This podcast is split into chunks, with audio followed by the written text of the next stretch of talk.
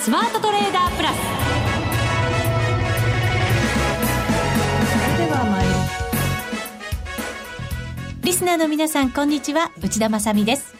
ここからの時間はザ・スマートトレーダープラスをお送りしていきます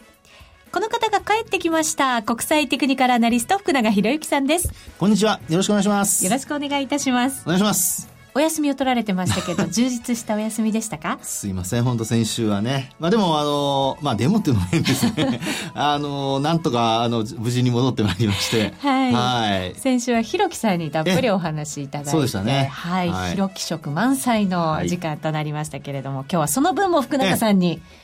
たっぷり話していただいて、はい。ああのね、ひろきさんのお話も、あの、皆さんもいろいろ聞かれて、ね、参考になさってるかと思うんですけども、はい、いろんな見方必要ですそうかでらすねね。まあそこに加えて、また私の、あの、まあ、あの、お話をね、えー少し、えー参考になればいいなというふうには思いますけどもね。しかも今週予定されていた FOMC が終わって日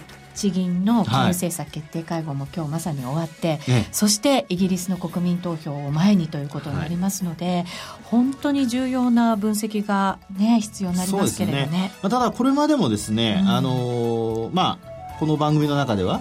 慎重に慎重にという話はずっとしてましたしね、はいあのーまあ、石橋を叩いても、あのー渡るっていう話もしましたけども、 はいあとそれから、あのー今回やっぱりちょっと注目ポイントになってるのはあのよく言われるところで三角持ち合いかどうかっていう話をする人がいるじゃないですか。日経平均そうですそうです日経平均とかね、はいだけどですけど、まあ、私の方はあのこれまで、えーフラッグ型という話をしてたんですけど三角持ち合いとフラッグ型は違う全然違いますね全然違う全然違いますえ何がどう違うんですかそれはちょっと後でお話しましょうか後からじっくりはい伺っていきたいと思います、さあそして今個人投資家はどんな風に攻めているの あーそうですよか、ねね、そんな話も聞きたいなと思いまして今週はですね、森田実之さんという個人投資家の方に電話をつないで、ええ今のスタンスこれからじゃあどう攻めていくのかっていうところもお話を伺っていきたいと思いますので、はいぜひ参考にしていただきたいと思いそうまですすねはい、はい楽しみにお待ちください、はいそれでは番組進めていきましょうこの番組を盛り上げていただくのはリスナーの皆様ですプラスになるトレーダーになるために必要なテクニック心構えなどを今日も身につけましょうどうぞ最後まで番組にお付き合いくださいこの番組はマネックス証券の提供でお送りしますスマートトレーダー計画よーいドンさあ、それではまずは福永さんの相場の見方です。日経平均株価485円44銭安、15,434円14銭で終わりました。マザーズ指数は73.66ポイントマイナス959.56ポイントです。幅が大きいですね。そうですね、まああのマザーズ指数はちょうどお休みの前ですかね、はいあのダブルトップをつけたという話とそれからあと戻しているんだけども週足で見た時に13週移動平均線を割り込むと、あのまあダブルトップのリターンムーブになりますよって話を、していたんですが、まあ本当残念ながらですね、えーその通りと言ってはなんなんですけども、お話ししたようにですね、13週移動平均線、まあ今週、えーまあ割り込んできているという流れになってるんですよね。しかもこう大きくはいこう下げてきましたから、ええまあ今のところ乖離もあってっていえうえ感じだと思うんですけど。そうですよね。で、まあ、今日の段階、まずそのマザーズからちょっとお話をさせていただくと、はいあのー、まあ、26週移動平均線を割り込んで終わってるっていう状況なんですね。はい。で、こんなふうには、まあ、週足のお話をしなければいけないっていうところが、そもそも、 あの、高値が1230ポイントなんですけども、はいまあそこを、あの、まあ、取引時間中の高値ですが、割り込んでからもう一気に13週割り込んで、もうすでにもう今週1週間だけで、えー4日間になりますけども、4日間ベースでもう26週線を割り込んでいると。完全に長期的に見てはいもトレンドが変わった、いや、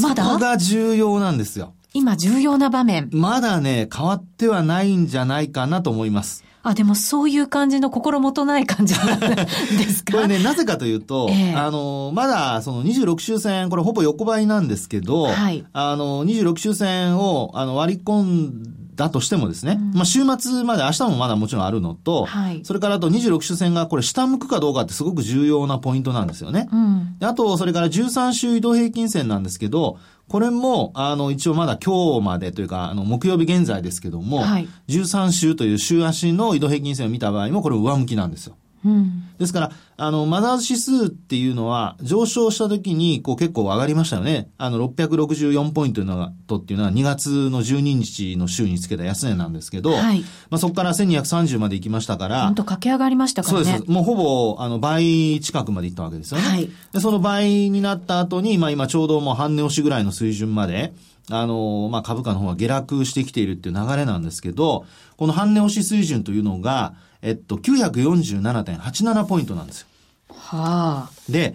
えー、今お話したように今日の安値が951.95ポイント。はい。ですから、まあ本当に4ポイント 前後なんですけど、首の皮一枚みたいな感じです、ね。そういうことですね。で、それを下回ってくると、今度はもう75、えーごめんなさい、52週移動平均ですですね。はいで、そこの下に、今度61.8%押しというのがあって、これが881.09ポイントなんですね。うんですから、トレンドが変わるっていうことは、まず何から見なきゃいけないかっていうと、あの、価格が移動平均線を下回るだとか、あるいはその下げ止まってたという節を下回るっていうことはもちろん、それがまず、あの、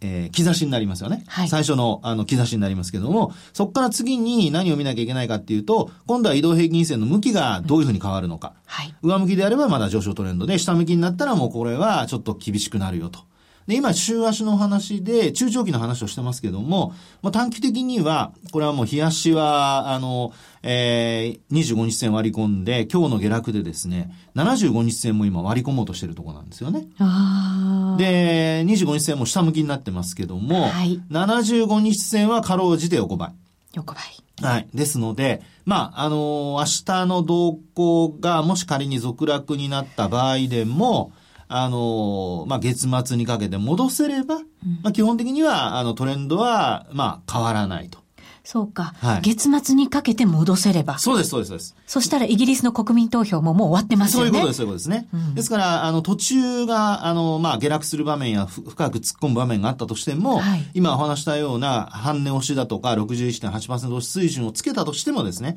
月末にかけて、あるいは週末にかけて戻すような、まあ、そういう展開になってくれれば、一応トレンドは、あの、移動平均線って終値ベースでカウントしてるじゃないですか。はい数えてますからね。なので、えー日中つける場面があったとしても、特に週足の場合には、週末の値段で決まりますから、ん終値で決まりますので、まあ、そういう意味では、あの、まだ、あの、まあ、新興市場はですね、崩れたとはまだ言い切れない。まあ、そういう状況かというふうには思いますね。テクニカル的にはですよ。はいただ、これ、あの、そこまで待ってると判断遅れちゃうじゃないですか。まあそうなんですよねええ。なので、やはり極力、やっぱポジションは、あの、もう今の段階から増やさないことですよね、最低限ね。で、あとは、あの、まあ、あの、7月からでしたっけあの、マザーズ指数の先物とか始まりますよね。はいそうですねええなので、あの、そういったものも含めてですね、ええ今後の対策をちょっと考えると。うーんこれって、でもはいイギリスのその国民投票に向けて、一気にリスクオフのムードにはい。切り替わったわけですけれど、そうですねれが終わったえら、えちょっと落ち着いてくれるんじゃないのって、はいそんな期待も持ちたいところなんですけど、ダメです かそこね、あの、どっちに結果が出るかによって全然変わってきちゃいますよね。もちろんそうなんですよえね。えで、あの、どっちにしても株価が下落するっていう可能性もあるわけですよね。どっちにしても、はい。 どっちにしても。あの、残留になったとしてもですよ。だって他の悪い話が出てくる可能性だってあるわけじゃないですか。まあ確かにね、ええ他にもいろいろ問題はありますよ、世界を見渡せば。あの、 内田さん、あの、ラジオで見えないからって言って、あの、あのなんか、なんですか、あの、机の上を指先でこう、なんかのなのでるよ字、うなのの字、のの字的な、ね。それはちょっとなんか別の意味でしょ うね。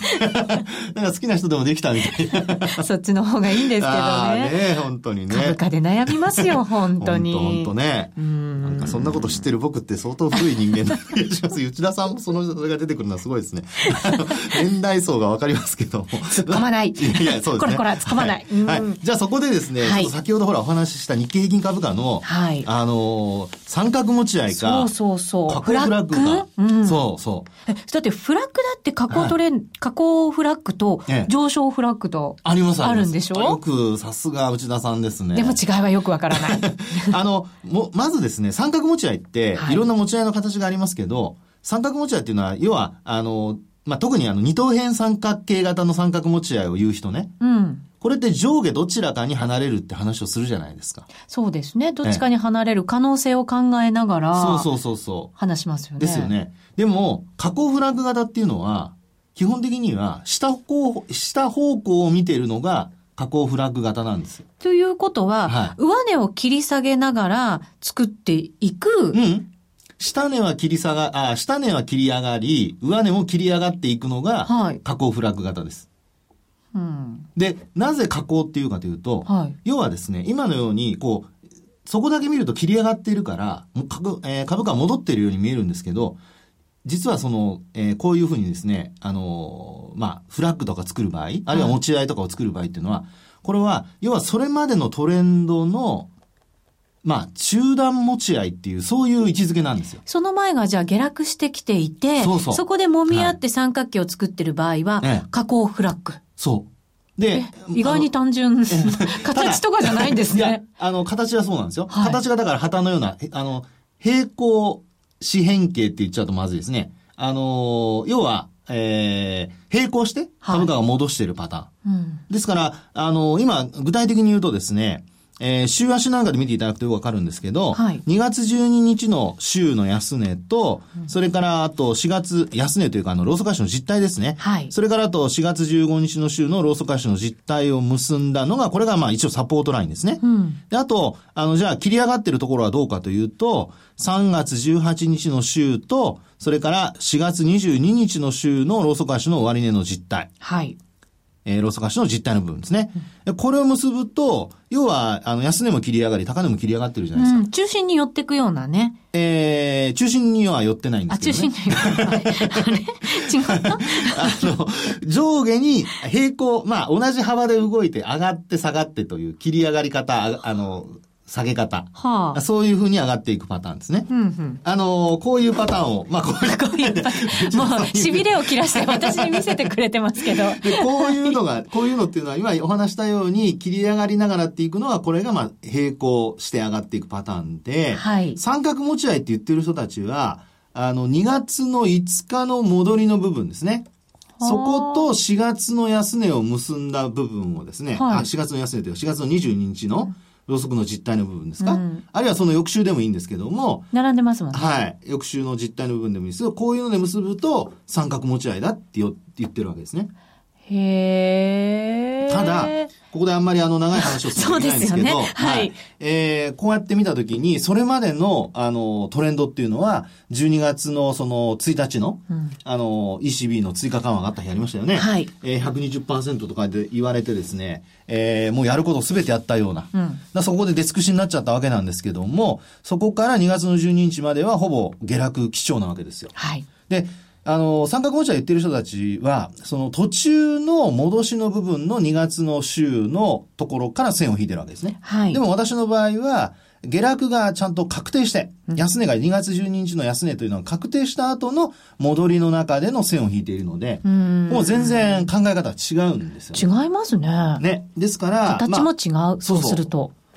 ですので、今のお話ししているように、加工フラッグ型っていう形になってる場合、えこれどちらにしてもですね、ひょっとしたらですよ、2月12日の安値を割りに行く可能性があると。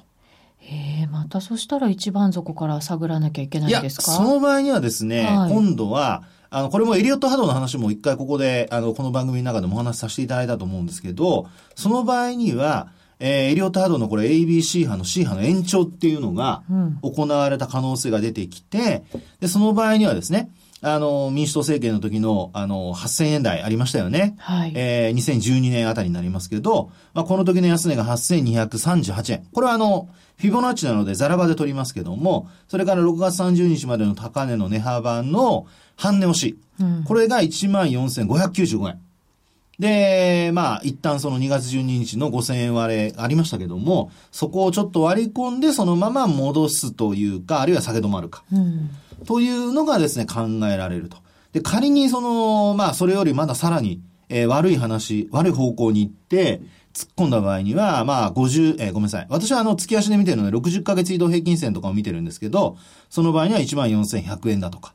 で、あと、まあ、あー61.8%押しまで行くと、13,095円とかね。まあ、そういう値段が出てくると。ただし、これはあの、今お話したように悪い話が、まあ、あの、本当続いた場合ですよね。そうですね。最悪の場合を考えての今数字ですよそうね。です、そうです。であとは、あのーまあ、ええー、さっきお話したように、マザーズ指数などが戻してくれるようであれば、はいあの、市場全体が崩れることは、あの、回避できると思いますので、まあ、そうなるとですね、えー、今度はまあ、あの、持ち合い、もう特にあの、レンジ相場になってしまうっていう可能性が出てくると。うんですから本当にそうなると指数云々よりはやっぱ個別株をですね、物色するか、あるいはアメリカがもしその利上げとかをね、今後、あの実際にこうできるような環境になってきたときに、まあ、ドルが買い戻される可能性がありますから、まあ、そうなると輸出関連株の、まあ、下げ切ったところをもう一回こうリバウンドを狙って買うとかですね、まあそういう、こう、先々まで考えると今、あの、いろんなことを慌てて、あの、ポジション取る必要は全くなくて、はいえーまあ、先々いいことを考えると、そういったこともですね、ストラテジーとしては、えー視野に入ってくるんではないかと。ですので、あまりですね、あの、期待も楽観もせずに、しっかりとやっぱマーケットを、はい。あの、マーケットと向き合って、えー客観的に、どのあたりが下げの目処なのかとかですね、えーそういうのをしっかりと見てほしいなと思います。なんかこう、今日はすごく長期で見ていただいて、はいじゃあこの先どれぐらいのね、時間軸を考えたら、ええそのこう、上げていく可能性が出てくるのかなと か、そんなところまでなんか果てしなく考えちゃいそうですけどね。そうですね。ね。でも数ヶ月ぐらいえで、えあの、もし悪い方向に行ったとしても、数ヶ月で、あの、あるある程度体制が見えてくるでしょうから、はい。そうなると、あの、方向性も、えー下げ止まりなのか、さらにこう突っ込むのかっていうのが見えてくるんじゃないでしょうかね。へえええ福永さんなんか意外にはい。強気じゃないですけ ど、なんいやか、、僕はあの、落ち着いてますよね。ええ昔のようにですね、今さっきお話ししたように2010、まあ本来そのリーマンショックから、はい2013年末、あ13年のお初めですかね、のところまでのような、ああいう停滞相場というのは、あの、戻ってこないと思っているので、へえあ、そうなんですか。その時代にはもう戻ら ない。戻らないんじゃないかと思います。というのは、全然、あの、まあ、ね、こんな休み明けの私が言うのもなんなんでなすんかが、すごく元気ですよ ね。あの、本当ね、あの、空港でね、海外の人をめちゃくちゃ多く見て、はい。ですから、まあ、あの、日本で日本人がお金を使うだけじゃなくなってきているので、うん。そういう意味では昔のようにですね、あの、デフレで、なおかつ日本人だけが消費が落ち込んでっていう話には多分ならないんじゃないかと。そう考えると、ちょっとやっぱり若干円高の、あの、懸念もあるんですけど、はい日本に来る人たちがやっぱり円買いますからね、円に換金しますからね。ただそれでも、あの、まあ、内需、あるいはまあ、円安になってくれれば一番いいんですけど、あの、内需はしっかりするんじゃないかなという感じはしますけどね。うーん、なんかそういう実感が持てるんだとしたら、はいこの夏休みちょっと旅行すべきですね。ねえ、なんかね、あの、空港でね、あの、あれなんですよ。えージャパンツアーとかいうね、へえ。あの、T シャツ、お揃いの T シャツを着た人たちがたくさんいてですね、そうですか。若い。へえ、それだけまあ日本20代にかな来たい。ちょっと魅力も感じてくれてる、そう興味も持ってくれてるって人たちがそ少しずつでも増えてきてるといびっうく。りしましたね。ジャパンツアーって、はず、僕は恥ずかしいですけど。こらこ ら。そっか失礼しました。ははいい、そういうね、パンダと、パンダの、あの、かパンダカラー のね、白黒の、そうではいすか。腕だ。け黒くて、あの、胸のところは白いとかね。へええー。本当に。可愛らしい感じの。えうんテクニカルも合わせて今ね、 夏休みの報告もいたようにいただいたような分析でございま したが。余計な話をしてしまいましたねはい、この後は個人トレーダーの登場です。初心者から上級者まで、FX ならマネックス証券の FX プラス。現在、FX のサービスを提供している会社は世の中にたくさんあります。そんな中、マネックス証券の FX 口座数が増加しています。マネックス証券の FX プラスには選ばれる理由があります。最低取引単位は1000通貨単位だから、少額でもお取引が可能です。リスクが心配な初心者の方でも始めやすい。また、米ドル円やユーロ円などの主要通貨から、高金利通貨の5ドル円や南アフリカランドまで豊富な13種類の通貨ペアを取り扱っています。さらに、直感的で使いやすい取引ツールをご用意。スマホでもパソコンでも、時間や場所を問わず、手軽にお取引できます。もちろん、為替取引に役立つ投資情報も積極的に提供中。今なら新規講座開設キャンペーンを実施中。講座開設のお申し込みは、パソコンやスマートフォンからマネックス証券で検索。まずは、FX プラスの使い勝手を堪能してみてください。今すぐお申し込みを。当社の講座開設、維持費は無料です。講座開設に際しては審査があります。 FX は予託した証拠金額より多額の取引を行うことができるレバレッジ取引であり、取引対象である通貨の価格や金利の変動により、予託した証拠金額を上回る損失が生じる恐れがあります。お取引の前には必ず、契約締結前交付書面の内容を十分お読みになり、リスク、手数料などをご確認ください。マネックス証券株式会社、金融商品取引業者、関東財務局長、金賞第165号。ザ・スマートトレーダープラス今週のハイライトさて、ここからはですね、個人トレーダーの方にご登場いただくんですが、今日の方はですね、元大手証券に勤務されていた経験を持つとお。ズバリ、みずほ証券ということだそうです けど。いいんです か大丈夫だそうですよ、言ってあも。いろんなこと公開しながらもうトレードをされてるあそう方なんで。すか元ですもんね。ねそうなんんですよ。その時の経験もきっとね、活かしながらトレードしてくださってるんじゃないかなと思いますから、あそうなんはですいね。福永さんにも共感いただけるんじゃないかと思いますよ。僕。実際にどの部署にいらっしゃったのが気になるな。はい。じゃあ実際に聞いてみましょう。いやいやそんなはい。はい森田実之さんです。森田さん。あどうも、はじめまして、森田です。よろしくおい願いいたします。お願いしますお。願いします。森田さん、みずほ証券にはおい勤めで、はい。えっと、どんなお仕事されてたんですかこれはずっとあの、リテール営業って言って、あの、個人の投資家の皆様とですね、はい。あのー取引をさせてもらってたんですよね。へえ、はいなかなか難しい ね、お仕事のような感じもしますけど、今だから言えるなんかこう、エピソードのようなものってあります か行きますね。まあ、あのーお客様のこと、ちょっとやっぱ個人のお話するのはやっぱまずいので、まはあ、い私のちょっと面白かったお話って話になっちゃうんですけど、はいあの、やっぱ新人の頃の話なんですよね。うんやっぱお客様とあの、喫茶店の中にあって、あってこう、お話することってやっぱ多々あるんですけど、ええ。そこでやっぱそのお客様のお持ちの夢見つけたいっていうあの銘柄ありますね会社が今でもねあありますのあるんですけどえ、えこの株価をまあ聞かれたんですよ。はい。でまあ、今だったらそのスマートフォンとかで簡単にまあその株価とか調べられると思うんですけど、当時ええやっぱりあのガラケーしかない時代だったん で、まあ会社に電話をして株価聞くんですよね。はい。でまあ喫茶店からあの会社に電話しまして、あの夢見つけたいくらって言ったんで すよ。だからまあ電話の向こうでまあ電話を受けた女の子まあクスクス笑ってんですよね。まああのやっぱマイナーな株なんで。うん。まあ女の子自身もこの人何言ってんだっていうふうにあ思ったんじゃあ。ないかなと思うんですけど、なるほど。やっぱりもう一回、あのちょっとまあ切れ気味にですね、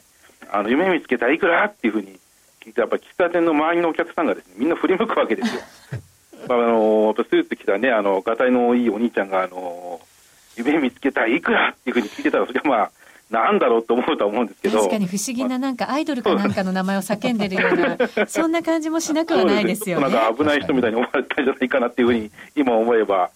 あの思うんですけど。今もトレーダーされてるんですけれどええ、株じゃなくて FX なんですね。そうですね、今 FX の方に注力してますね。なぜ FX にまあ、実際自分でこういろいろとやってみて FX が一番こう取りやすいなっていうのをちょっと思ったので、レバレッジもかかるかそらうでですすね、レかバレッジがやっぱりかかるっていうのも大きいですし、うんまあ、あの、売りからも買いからも入れるとか、いろんなやっぱメリットって大きいと思うんですね。あ確かにそうですね、じゃあ今は FX 中心でその他の金融商品って特にあまりやってないといそううで現す。状注です力か、はしてないですね。うんはい。どんなトレード手法でやられてるんですか一応やっぱあの、まあ、全体を見るってことも大事ですし、まあ、そのチャートからいろんなそのテクニカル指標だとか、あの、まあ、EM 使ってますし、まはあ、いいろんなパターンを使ってやってはいますね。おテクニカルだそうですよ福永さん、はい。どんなものを使ってるんですかテクニカルまあは整理したら、まあ、あの一目とかやっぱり基本としてはうん使ってますね、あとはあの ATR の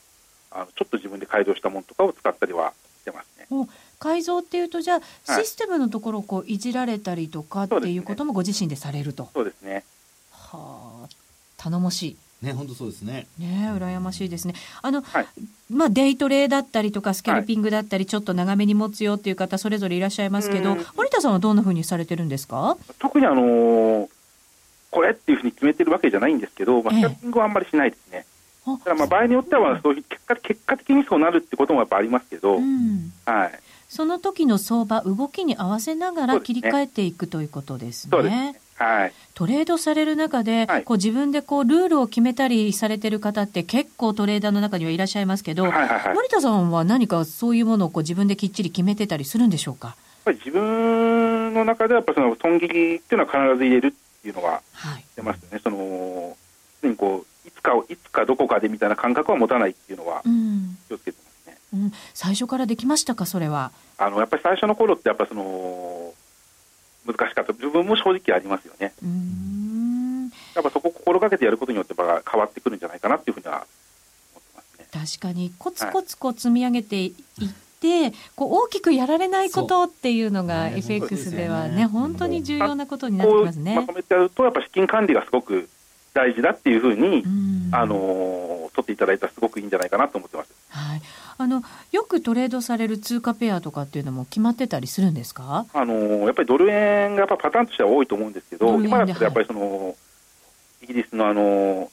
ユーロ離脱あの EU 離脱の話がありますので、はいあのそういうところをこう、まあ、その時その時のそのパターンに合わせて、ここは今取れるっていう、まあ、まあ、まあ EU ですけど、うん EU の絡みのところになってくると思うんで、うんポンド円なんかも取れると思ったら、そこに取りに行ったりはしますうね。ん、その時の話題だったり中心だったりする通貨をこう攻めていくというそうこですねとですね。ということはじゃあ今、はいがっつりリスクオフの方で攻めてますか、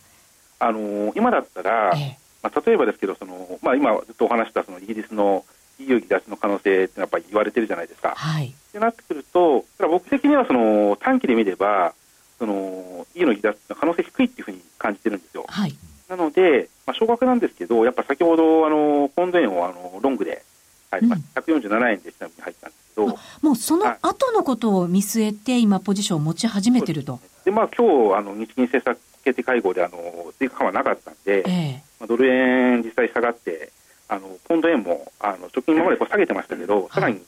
下げ入ったんですよね。うんなので、あのまあ、一旦買いに入りまして、うんまあ、今後はおそらくその6月23日の投票前に、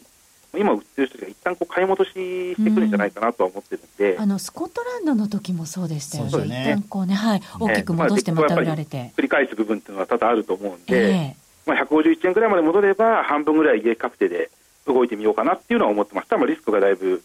あの